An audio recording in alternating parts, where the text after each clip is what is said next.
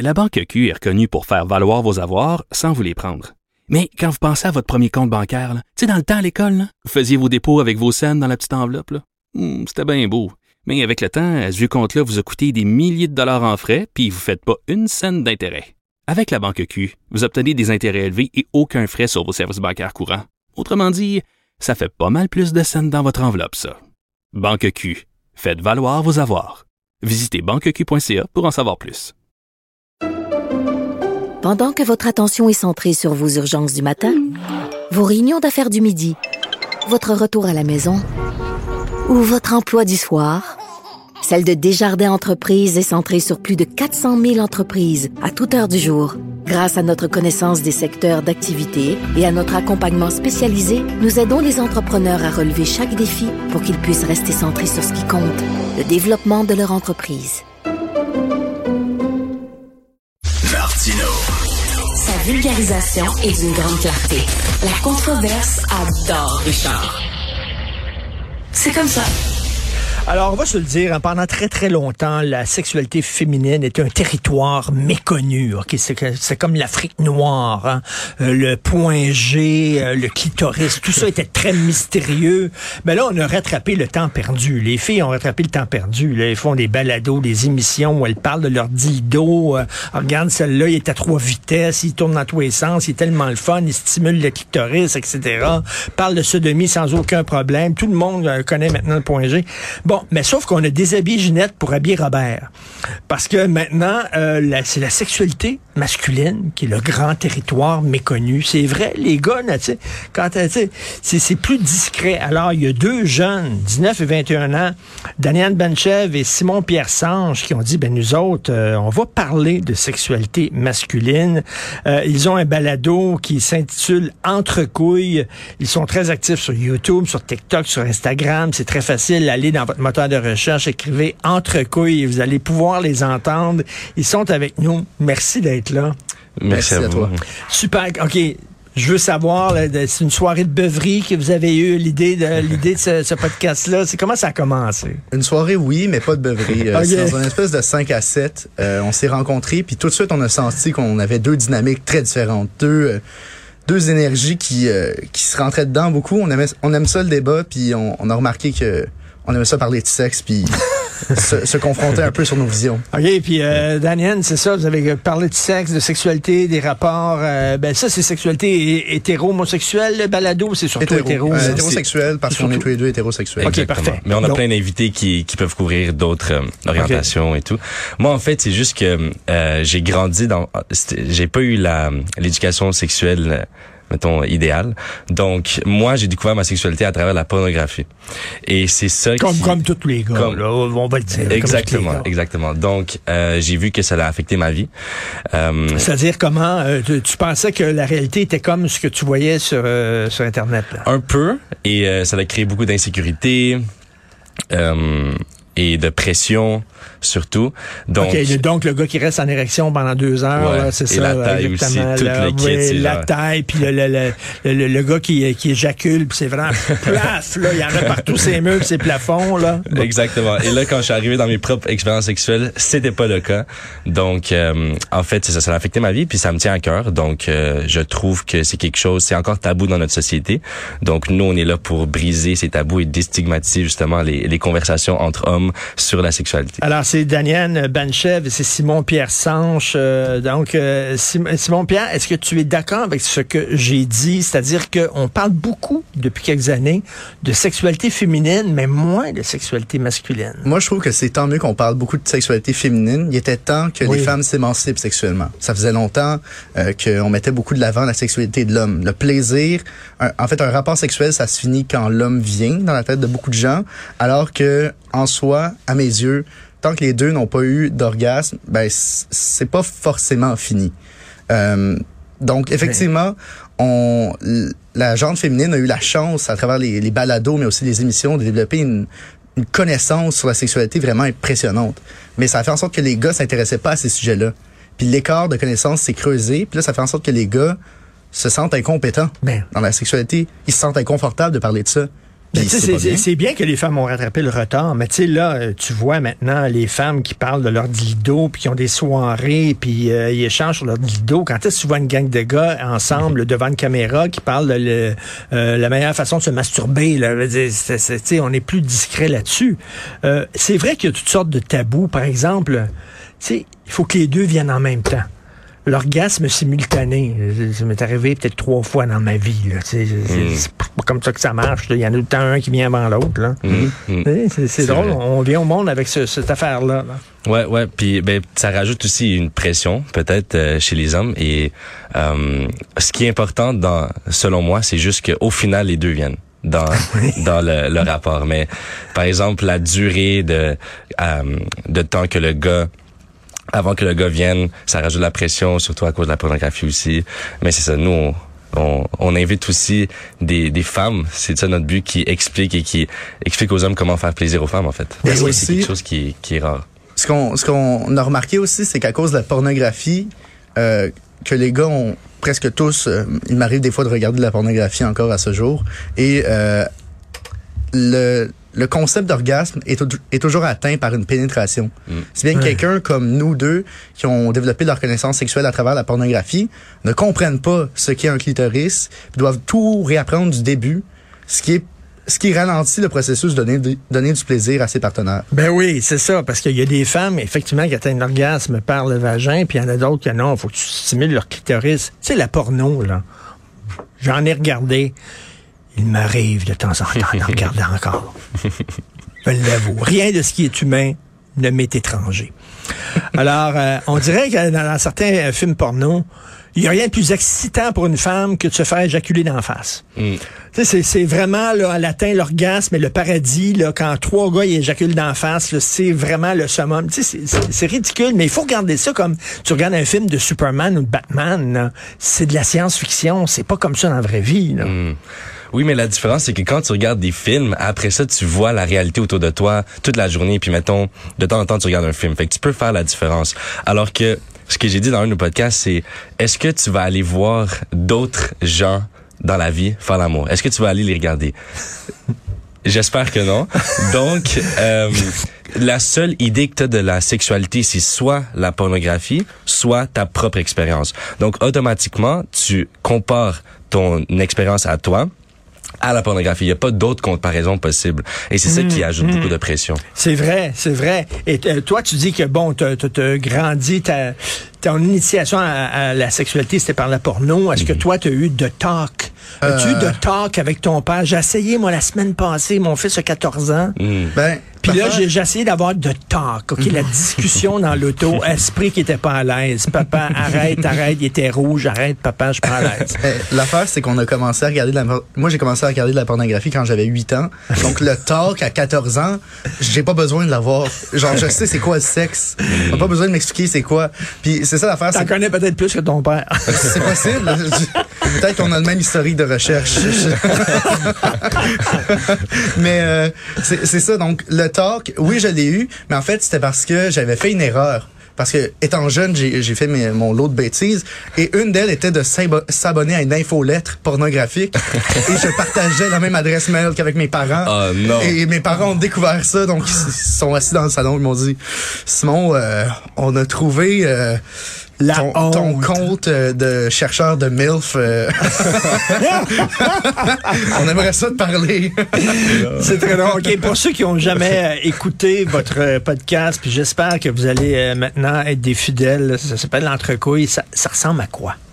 ça ressemble à des débats entre moi et Daniel et les deux visions différentes de la sexualité. Ben, on a justement euh, un extrait, tiens, euh, nice. euh, on écoute ça, des extraits. Je pense pas que tu peux aimer quelqu'un dès le premier regard. Tu peux pas juste tomber en amour sans, sans, en étant passif. T'es actif, mais c'est juste, c'est tellement le fun que tu t'en rends pas compte que t'es actif. Mm. Personnellement, je sentais que me faire pénétrer l'anus, moi, ça affecte ma masculinité. Je comprends le point d'ailleurs. Il y a beaucoup de gens qui ont dit qui puis les gays sont pas masculins. Une ancienne partenaire, elle voulait que j'utilise son vibrateur, puis elle voulait que stimule son clitoris, mais moi, je suis pas bon là-dedans. mais avec un jouet, tu sais, c'est comme une extension avec laquelle je suis pas si familier. Puis je vais comme essayer de wing it, mais je sais pas pantoute ce que je fais. Donc, en enlevant ça, ça crée un genre de déstabilisation identitaire. Eh wow, vous êtes franc quand même, vous êtes honnête là, Euh, vous avez pas peur de vous faire juger? Mm. Justement, notre but, c'est de d'encourager les conversations vulnérables et authentiques entre hommes. On trouve que c'est ça qui manque. Puis nous, ce qui est important, c'est que Daniel et moi, on a deux visions assez différentes de la sexualité. Puis nous, notre but, c'est pas de dire moi j'ai raison ou lui a raison. Notre seul et unique but, c'est de montrer, hey, écoute, ça a l'air de ça, des gars qui parlent de sexe. C'est pas tout le temps, ça part pas tout le temps du même point, ça va pas tout le temps dans la même direction, mais on est capable d'échanger puis d'apprendre l'un de l'autre. Exactement. Et euh, c'est surtout des gars qui vous écoutent ou il y a des filles qui vous écoutent parce qu'ils veulent majoritairement, comprendre? c'est majoritairement une histoire, une histoire féminin qu'on a. Ouais. Ah ouais. C'est ça Mais- qui est intéressant. hein. Mais il fallait s'en douter avec un sujet comme la sexualité. Mais il y a quand même 30% de nos auditeurs qui sont masculins, ce qui est quand même beaucoup comparativement à Sexe Oral, qui est le podcast de Lisa Nadeau et Jo- Grenier, qui ont à peu près 8 de leurs, de leurs auditeurs qui sont de la jante masculine. Donc, vous parlez même de sujets tabous. Euh, par exemple, c'est quelque chose dont on parle très peu, la sodomie hétérosexuelle. là. Des filles qui aiment se faire sodomiser, ou même des gars. Moi, je vous dis tout de suite, j'ai eu des partenaires sexuels qui arrivaient avec le doigt, là, qui tentaient de rentrer le doigt dans ma porte arrière, puis je disais, non, non, non, non, non. Je comprends. Non, non, non, non, non, non. Je m'excuse. Il y a peut-être des gars qui aiment ça, les massages de prostate. Moi, non, qui aime pas ça. Pour moi, c'est une porte de sortie, c'est pas une porte d'entrée. Mais c'est moi, là. Je dis, bon, donc, vous parlez de vos Mais préférences. ça, c'est la ça. prémisse d'un des épisodes les plus controversés de notre- Exactement. de notre podcast. L'épisode sur l'anal. Daniel et moi, on n'est pas du tout d'accord, puis vos points de vue se rapprochent Ouais, quand même moi, beaucoup. justement, je suis d'accord avec toi. Ouais. Puis ouais. SP, euh, justement, euh, euh, c'était l'opinion contraire, donc c'était une, une conversation très intéressante. Mais, mais écoute, mais là, on va dire, symboliquement, vous vous mettez à nu dans ce Ouais. podcast-là. Quand vous avez commencé, là, vous avez pas dit, euh, vous n'avez pas pensé, euh, hey, euh, une minute, là, euh, ça va circuler partout, puis les gens vont nous regarder bizarrement après ça. euh. Moi, j'ai hésité même. Comme à la dernière minute, mettons une semaine ou deux semaines avant qu'on avait notre premier tournage, j'ai même envoyé un message. J'étais comme ah finalement je suis pas sûr que que je vais faire partie de ça. Mais là ils m'ont parlé puis ils m'ont encouragé et j'ai décidé de sortir de ma zone de confort. Et c'est une des meilleures décisions de ma vie. Ça m'a fait grandir énormément Ah et ouais? notre communauté est incroyable. Donc ouais c'est une belle expérience. Simon? Dans mon cas, euh, je je suis un petit peu, euh, je suis un petit peu naïf dans la vie, donc je pensais qu'on allait être à peu près cinq à écouter le podcast, dont moi, moi inclus, hein, donc réellement quatre auditeurs. Là, on- je me rends compte qu'il y a beaucoup de gens qui nous écoutent, puis que il y a beaucoup de gens qui voient ce qu'on fait sur les diverses plateformes. Et là, je je suis en train de prendre un deux minutes de. OK, il y a des gens qui me parlent de mon anus que je connais pas. Il y a des gens, moi je suis à l'université puis quand on me croise, ils sont comme ton anus incroyable. Ça m'arrive souvent. Hein? OK, entre gars, euh, on parle jamais de la fois ou les fois où on n'a pas pu performer. Mm. OK? Moi, je me souviens, euh, il y a quelques années, je travaillais, puis il y avait une fille qui était vraiment cute, j'étais célibataire, elle était vraiment bonne. Tabarnouche, j'ai eu un ticket, OK? J'allais dans les bars avec elle, tous les gars du bureau voulaient coucher avec. C'est moi qui l'ai eu, elle est venue chez nous, pff, patate patate, esprit, je sais pas ce que j'avais, j'avais trop bu ou quoi que ce soit. Vraiment, la pire journée de ma vie. Est-ce que vous en parlez de ça? Bien sûr. C'est notre premier épisode, on a parlé Ouais. de ça. Des échecs. Ouais. La, la pression de performance. Ben oui, la, Exactement. sais, la fille arrive, là, là, je m'excuse, mais elle s'attend à quelque chose, là. Ouais. Faut que tu performes, et les filles comprennent pas ça, que c'est pas tout le temps évident. Ben, en fait, la, la chose, par le passé, j'avais beaucoup, j'avais beaucoup ce problème-là. Puis je suis quand même jeune, donc OK. naturellement, nous, quand on a eu ce problème-là là, pour la première fois, on s'est dit, j'ai un problème, de, j'ai des troubles Par érectiles. timidité, par... euh, Moi, c'était juste que j'avais pas le goût de le faire, mais je me forçais à le faire. OK, OK. Mais je, je sentais la pression venant de ma partenaire de, OK, il faut qu'on le fasse.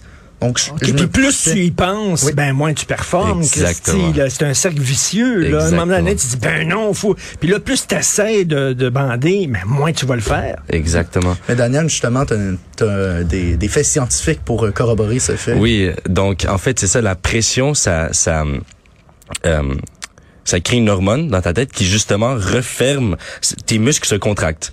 Et pour bander, les muscles doivent être relaxés pour que le sang puisse passer. Donc quand tes muscles sont contractés, le sang peut pas passer, donc tu bandes pas. Donc c'est comme un cercle vicieux. Donc- Et moi je disais la solution à ça, c'est de communiquer, d'être vulnérable. Tu dois le dire. Parce que dès que tu le dis, ah, tout d'un coup la pression euh, elle repart et là tu as une chance de Tu le dis à la fille. Exactement. Tu J'ai dis, de la misère. j'ai la misère, j'ai j'ai de la pression, je suis stressé. Et si la fille a réagi mal, ben c'est tout simplement pas la bonne pour toi. Mais oui, Et- Ben, c'est beau à dire comme ça. là. C'est c'est beau à dire. Ça fait peur, ça fait peur. Euh, pour l'avoir déjà fait, de me dire, euh, la terreur de dire ça fonctionne pas, ça fait très mal. Ça fait très mal à l'orgueil. Eh, mais Donc, ça, moi, la technique que j'ai trouvée, c'est, euh, je dis, on peut-tu prendre un, un instant, puis on, on fait quelque chose? On en regarde, un, on, on commence une série. Puis là, 15 minutes Mais- plus tard, moi, je j'ai plus de stress. Je me, je me, Ah ben- je me soucie plus de ça. On change de essayé sujet. le Viagra? Il y, a- il y a des Non. gens, il y a des gens qui font des parties de ça euh, pour rester bandés comme 48 heures quasiment. Dire, T'as de la misère à fermer tes yeux tellement t'es en érection. Là.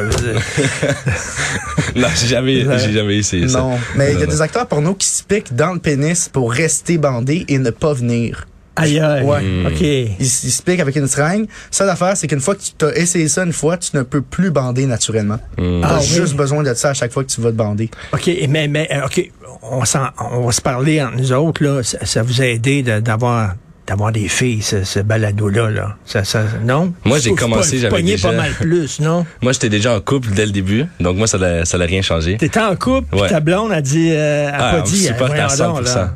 Daniel, fais pas ça, Christy, non, non, non. Fait que, veux- Je serais veux plus pas- avec sinon. OK, donc, tu parles de ta relation avec ta blonde, de- de- non?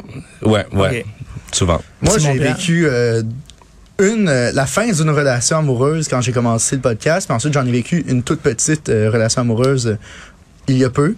Donc euh, là, je vis réellement la- pour la première fois un célibat euh, un peu prolongé. OK. Puis euh, mélangé avec le podcast, effectu- effectivement, certaines personnes qui pensent que je suis un, un freak sexuel, un espèce de une espèce de gourou de la sexualité. Ben oui, The Love Guru. Ouais, mais je, je ne suis pas ça, mais, Mais, mais là, attends une minute, là, tu te peintures dans un coin parce que les attentes, là, les filles qui tripent sur ton euh, sur votre podcast, les vont dire ce gars-là, tabarnouche, il connaît des affaires que les autres gars connaissent pas. Fait que là, là, tu t'es t'as mis les attentes hautes, là, mon Pierre puis Daniel. Ouais, mais je, me fais un devoir de quand même rappeler aux gens que je, suis juste un humain, je, je suis pas une machine à orgasme non plus.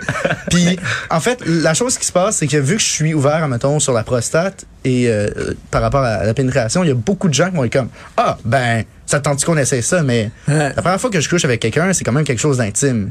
Je sais pas à quel point je vais être à l'aise qu'on tente ma prostate dès le début. OK. OK.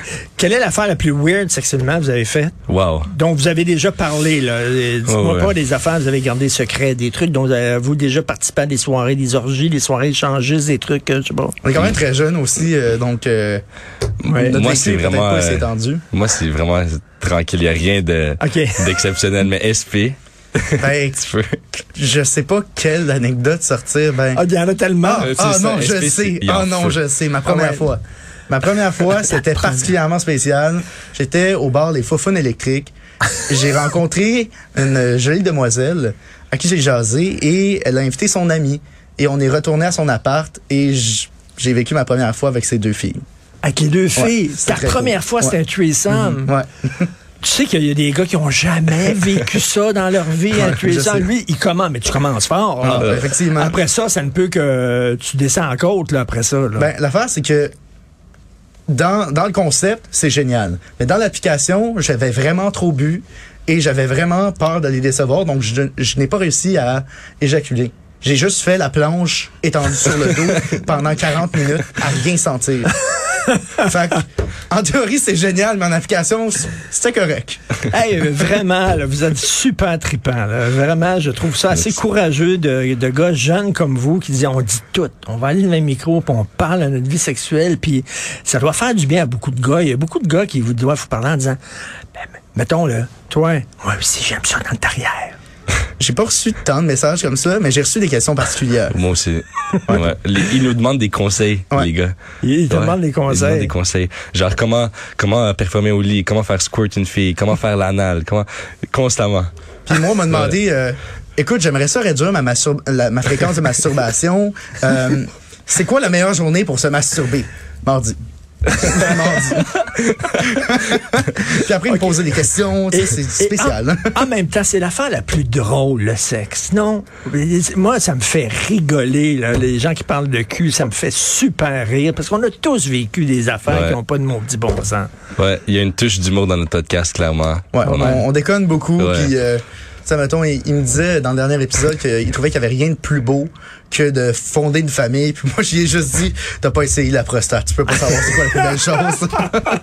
Alors, euh, tu as essayé, Daniel? Euh, Es-tu prête, là? Je suis pas prêt encore. convaincu, là? Je suis pas, non. Il commence un peu, mais je suis pas prêt encore.